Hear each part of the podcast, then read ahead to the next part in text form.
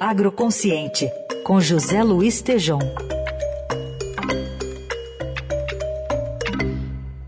Oi, Tejom, bom dia. Bom dia, Heisen, bom dia, ouvintes, e bom, bom dia e bem-vinda de hum. volta, Carol Ercolim. Obrigada, bom dia. O Tejon, o seu tema de hoje me fez lembrar aulas de ciência, aí, infância, adolescência. O que, que você vai falar sobre a fotossíntese? Meu caro, meu caro Reis, eu sei que você vive num ambiente ecológico maravilhoso, então você vê isso todos os dias. Pois é, eu queria falar sobre. Nós estamos num momento de muita negação, é, negacionismo científico, né?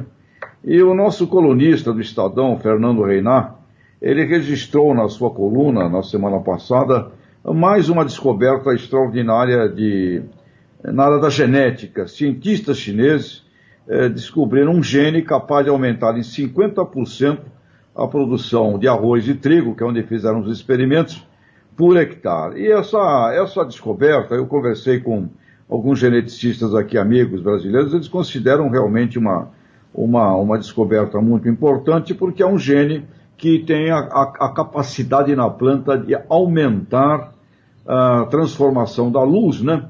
Fazendo a fotossíntese, o que é o fenômeno maravilhoso de toda a produção uh, no, no, planeta Terra. E além desse esse gene também tem, desenvolve uma busca voraz por nitrogênio no solo. Então é é um aspecto interessante, muito interessante. E aí fica aqui a questão para o nosso momento maquinal de agroconsciência, até que ponto nós precisaremos daqui para o futuro, de terras agrícolas em abundância ou muito ao contrário.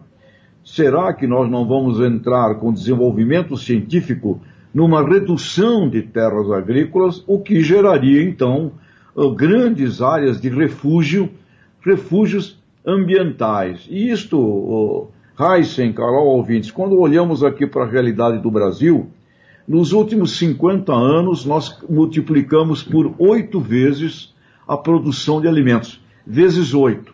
E terras agrícolas a cerca de apenas duas vezes a mais. Ou seja, é bom aí para o nosso amigo Robson, no placar da ciência, com o uso da terra, está 8 a 2 para o lado científico. Então, o que o artigo do, eh, do, do Reinar me fez refletir foi ir buscar de novo este mundo uh, da ciência e o impacto que ele terá. Pro, muito provavelmente, não tenho dúvidas, viu, meu caro Heisen, Carol, a utilização da ciência, principalmente com as sementes, as novas sementes, elas irão propiciar uma necessidade de menos terras agrícolas e uma outra coisa importante também, cada grão de soja, de arroz, de feijão, de milho, dará muito mais aproveitamento também no processamento agroindustrial. Então, me parece que a ciência será a grande vitoriosa no jogo pela defesa do meio ambiente, meu caro amigo